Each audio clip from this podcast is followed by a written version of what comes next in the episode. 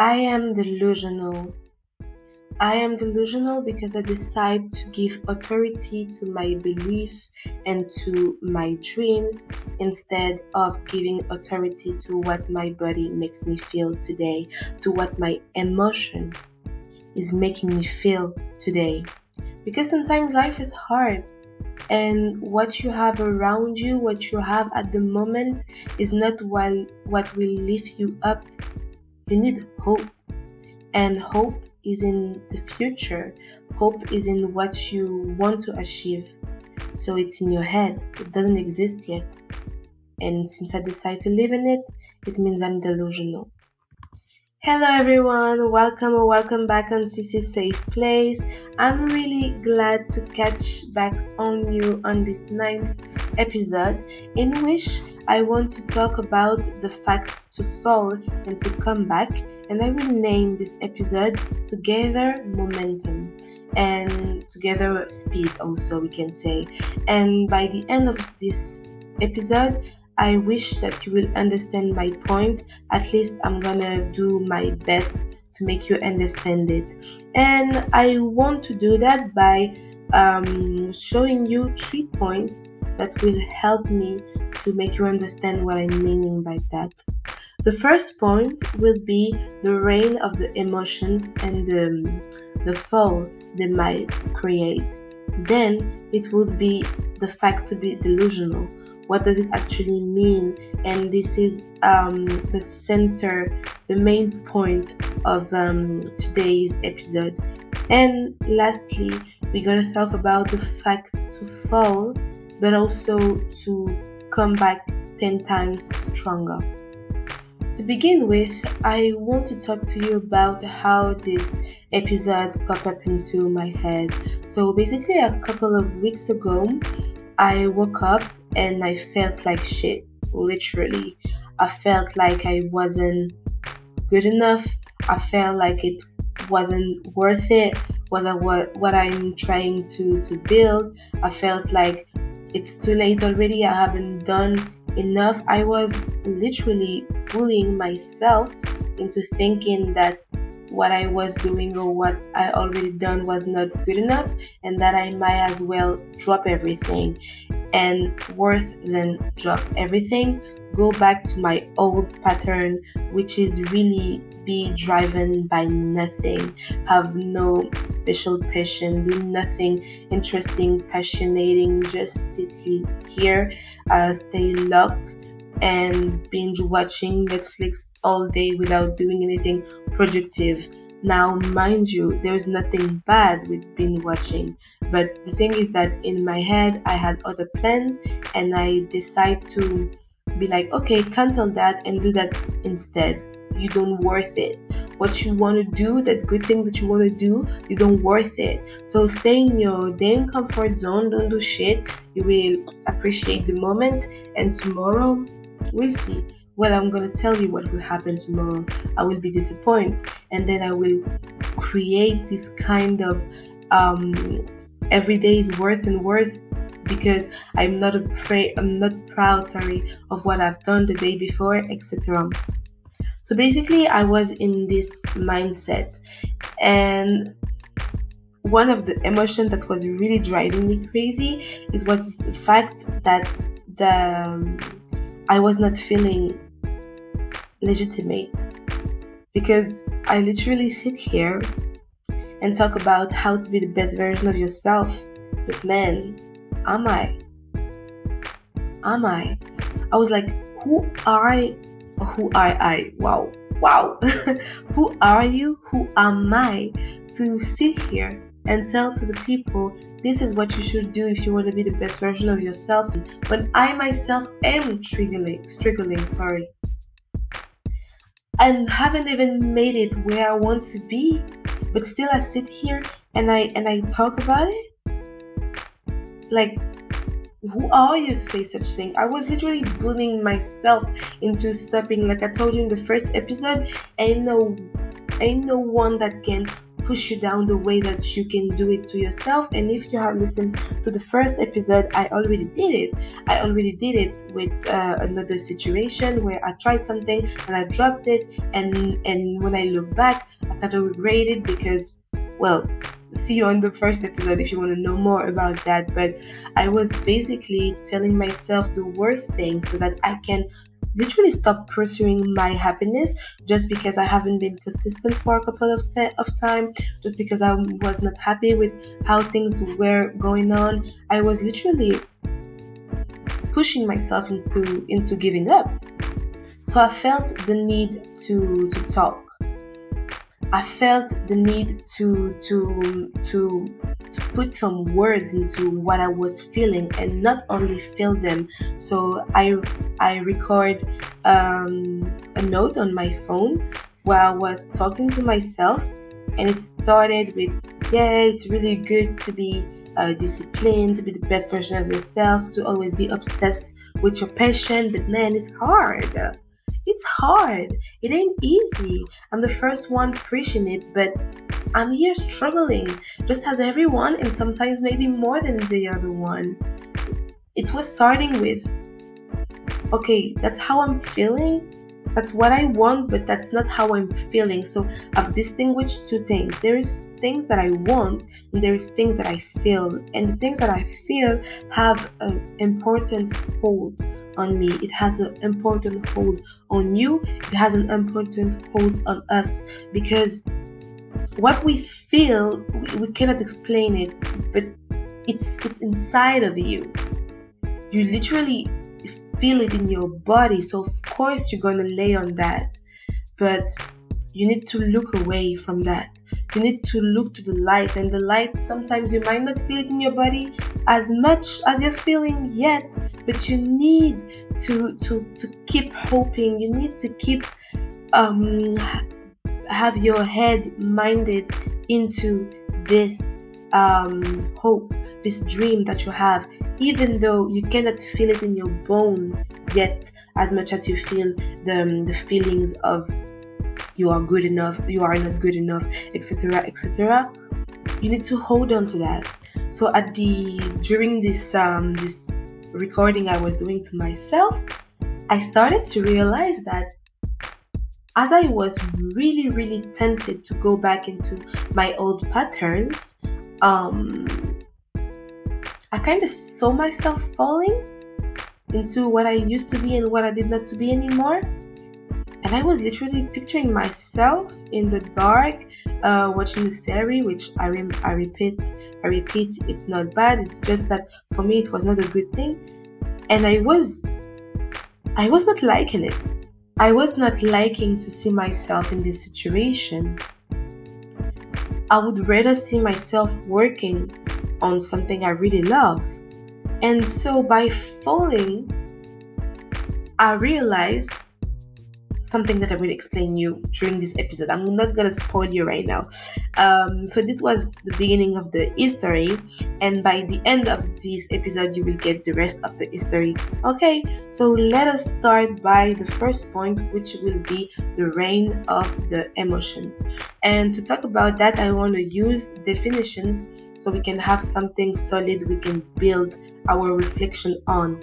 And uh, the Merriam Webster Dictionary stands that an emotion is a, cons- is a conscious mental reaction such as, such as anger or fear, subjectively ex- experienced as strong feeling, usually directed toward a specific ob- object and typically accompanied by psychological and behavioral change in the body.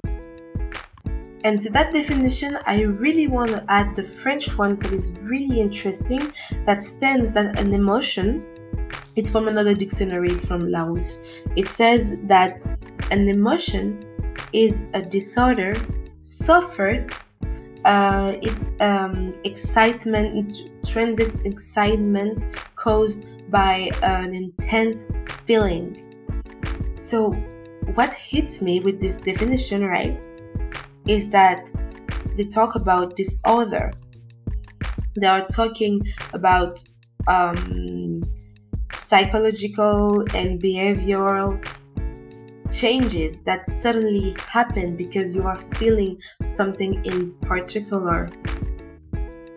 So these emotions, right, can be seen as states. In a day, you can wake up feeling lazy, like you shit, and then during the day, feeling very positive, very energetic. It goes up and down. It's not uh, like a line, it goes up and down. So, do we really want to build something on things that can go up one day and down the other one? I'm not sure we want. And when we look at the etymology of the word uh, emotions, it's there is uh, the word motion, which means to move. So an emotion is literally built to change and it can change in a very short amount of time and it's um, triggered by strong feelings so it's almost like um, it's almost aggressive like you feel something, you react. And those are also not stable, those are states.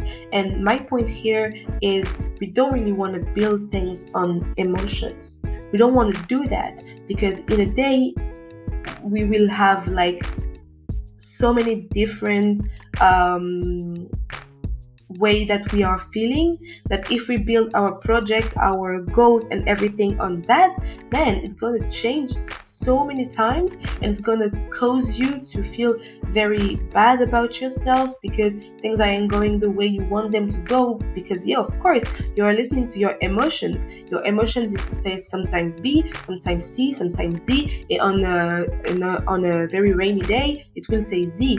And if your goals and uh, project are following that of course they are not gonna put out like you want them to put out because they will not be stable for me, the medicine of uh, the emotion is the discipline. You should take away the authority you give to your emotion and ground it to your discipline. Your discipline is literally you being your own boss, saying, that's what you're gonna do. I don't care if today you feel lazy. I don't care if today you feel like shit. I don't care if today you feel less than yesterday. I told you you're gonna do that too every day. You gotta do that every day. Think of it just like you go at work. I was just telling you that you are your own boss, right? Your boss at work asks you to come at a certain hour and do certain tasks. Don't you do them? Don't you arrive on time? Most of the time. Don't you arrive on time? Don't you do the tasks? Is it because you love your your CEO so much? Is it because um, if you don't do that, you you you're gonna you're gonna have a big problem that you cannot overcome?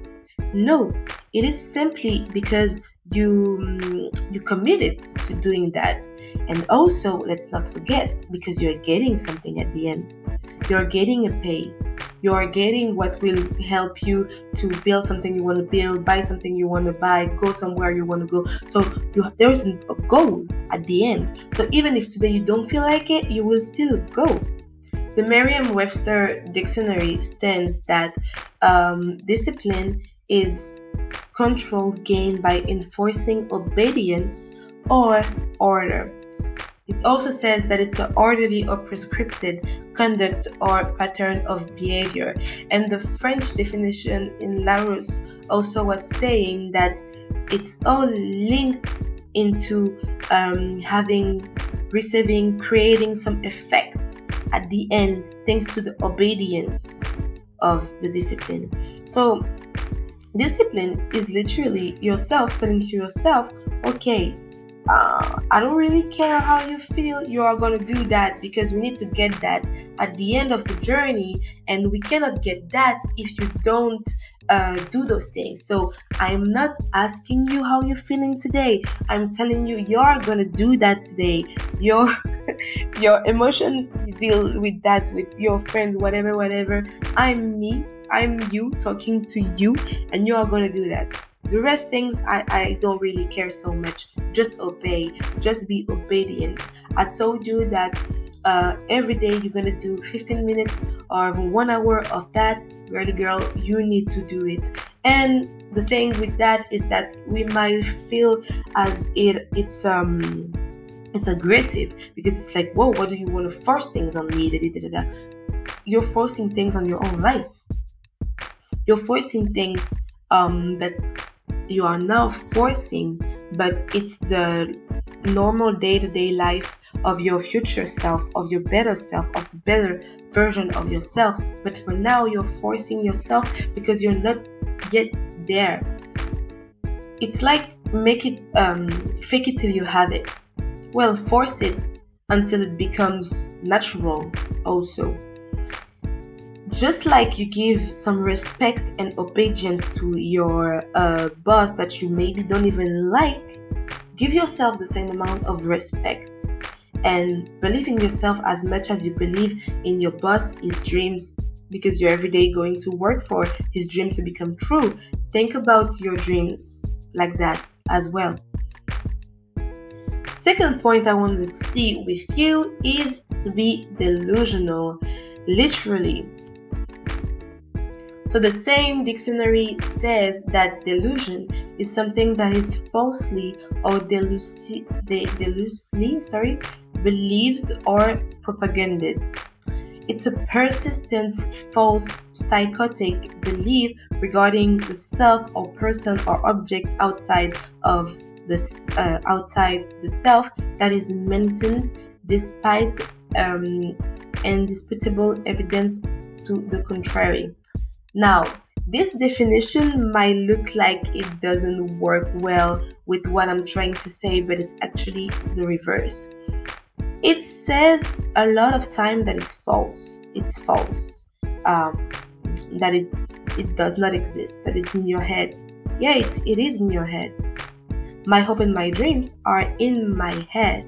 But if I don't start right now to acting like if I have that, how will I ever have them? Because you have also what you believe that you can have. And if you if in your head you are stick to no, that's too far for me, well, you're gonna make the distance very far for you to get there because your brain is where the magic happens or not. Because what is false today is not meant to be false forever. If I'm telling you right now that I'm a baker, I have a bakery, I own a bakery, I tell you that. Truth is, I don't have a bakery. It's false. Now, tomorrow, I build my bakery. I tell you again, I have a bakery. Now that's true. It was false yesterday. Today it's true. Why? Because even though I did not have the bakery, I was acting like a baker. I was even without the bakery, I was acting like a baker, and it led me to have the bakery someday and to turn what was a delusion, what was false, into my reality, in, into something that is truth today. In the Bible, Mark 11 24 says that whatever you ask in prayer, believe that you have received it and it will be yours. Amen. So basically, if you want something, want it so bad that even if you don't have it in your in your hands yet, you feel you you, you think that you have it. Why? Because you're gonna behave like someone that does own that, own that, and by attraction, you will get it. It start everything starts with what is in your brain. If you are saying that I will never have that, I can never have that, well, you are creating a gap between what you want to have and who you are because you are not gonna act like someone that can have that. So it will be more complicated for you to get there, you know? What I'm asking you here is to be crazy enough to be crazy enough to to live in the hope of what you want to have and what you're dreaming of than just staying on the earth and be rational for a minute. Just for a minute. Be crazy enough to believe more into what is in your head than into what your body is making you feel. Like today you feel like shit that you can make it. Don't don't give authority to that. Rather give authority to what is in your head. Remember that an emotion is also called a disorder. It's called a disorder So if I am I I need to have a disorder, I might as well have the disorder that will make me believe that I can make it, that will lead me to my dream. In this safe place, we take the madness disorder and we leave the emotion disorder at the door because it's a disorder and it's just pushing us down, but we are seeking high. We are seeking high heels here. Third and last point, now I will tell you a bit more about this um, recording I've done to myself. So literally, I made myself a mini podcast, and it it it changed it. Changed my mindset. Like I woke up feeling like shit. I did this recording thinking that I will just put some words in how I feel and not, uh, nothing more. And at the end of the recording, I realized what I will tell you now, and it made me want to give my my best. So basically, at this point of the recording where I, I stopped uh, in the beginning of the podcast, I was thinking that I was seeing myself falling into my old patterns and I was not liking what I was seeing. I was not liking Cindy. I was not liking I was not liking seeing myself um, sleeping on what I can do and just do nothing very interesting and worse than that, something that would lead me to feel even more bad about myself and lead me to do things that I want I don't want to see myself doing anymore. I had a real disenchantment. I had a real uh, lack of love for that situation. I almost hate I hated it there. I hated to see myself there again. And you know, I needed to fall back into those patterns to be back into those patterns after what I've uh, put on together to be better. I had to make a little visit back there to realize that, ooh, I don't like it here. Even if I was uh, pushing, pushing always um, up and up and up, I would not have I would not have realized how much I did not like that. And the fact to see this comfort zone I felt so bad in made me realize that no no no no I don't want to be there anymore. That's over. I rebuke it. Never again. I don't like it there. I don't feel good there. I re I felt a real lack of love for this place. So I was like, I, I, I, I gotta get out of here. I gotta get out of here. So, of course, you might fall. Of course, you have failure. But those failure and the fact that you fall sometimes make you realize how much you don't feel good where you land when you are fallen, and it makes you want to go back 10 times stronger. It make you want to go back even higher than you ever been before because you're so disgusted but that fall where this fall took you that you don't want to go near there anymore. So you reach the sky even higher than you ever been before. It made me think about an archer uh, a bow woman or a bow man. When you know you want to reach something very high you aren't pushing your elastic very down you are dropping it low right? So that you can make it very high. So that's how you should see your fall. When you fall you shouldn't plan to stay down there you should plan to go back but not only to go back where you haven't already been. To go back even higher, that's why you are gathering momentum because gathering momentum or gathering speed when you are making um, a, a run, um, when you want to take some, gather some momentum, you walk back, right? You walk back and you don't plan to stay back there. You you walk back because the, the more back you will go, the faster you will run.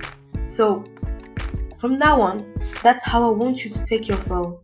You might fall again, you might have failure again.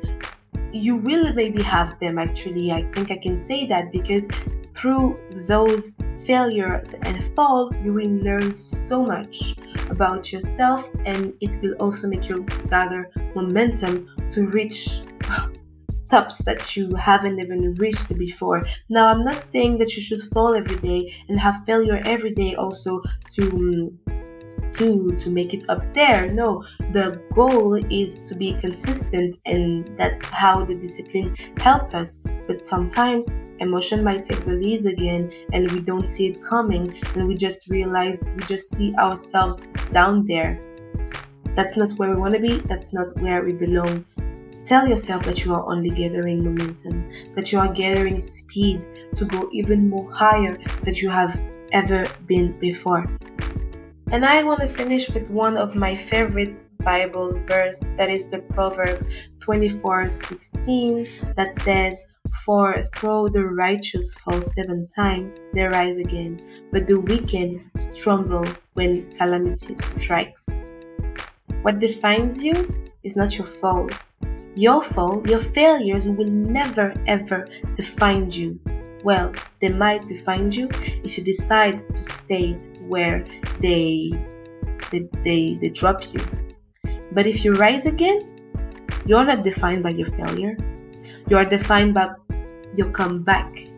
That strike force, the the, the more back you go, the more speed you gather, and that's a strike force because you land even higher than when you used to be. So, I want you to think about that from that one when you fall. It's not the end of the day, it's not the end of your dream, it's not the end of everything you're dreaming of. It's just a part of the journey. And embrace it accept that you don't have control on everything and that tomorrow might explain you why you did fall today and it will take so many sense that was what I wanted to share with you on this episode today. I hope y'all liked it. If you want to see the video version so that you can see a little bit my face, you can find it on YouTube. Um, my channel is Cici Safe Place. You can actually find all the other episodes also. Particularly for this ninth episode uh, on YouTube, the video version is only in French but I have written the subtitle myself. So if you want to learn a little bit of French or just see my little face, uh, see you on YouTube and just subscribe because the next videos uh, in English will launch there as well. I send you a million of kisses and I see you back on the next video. Bye.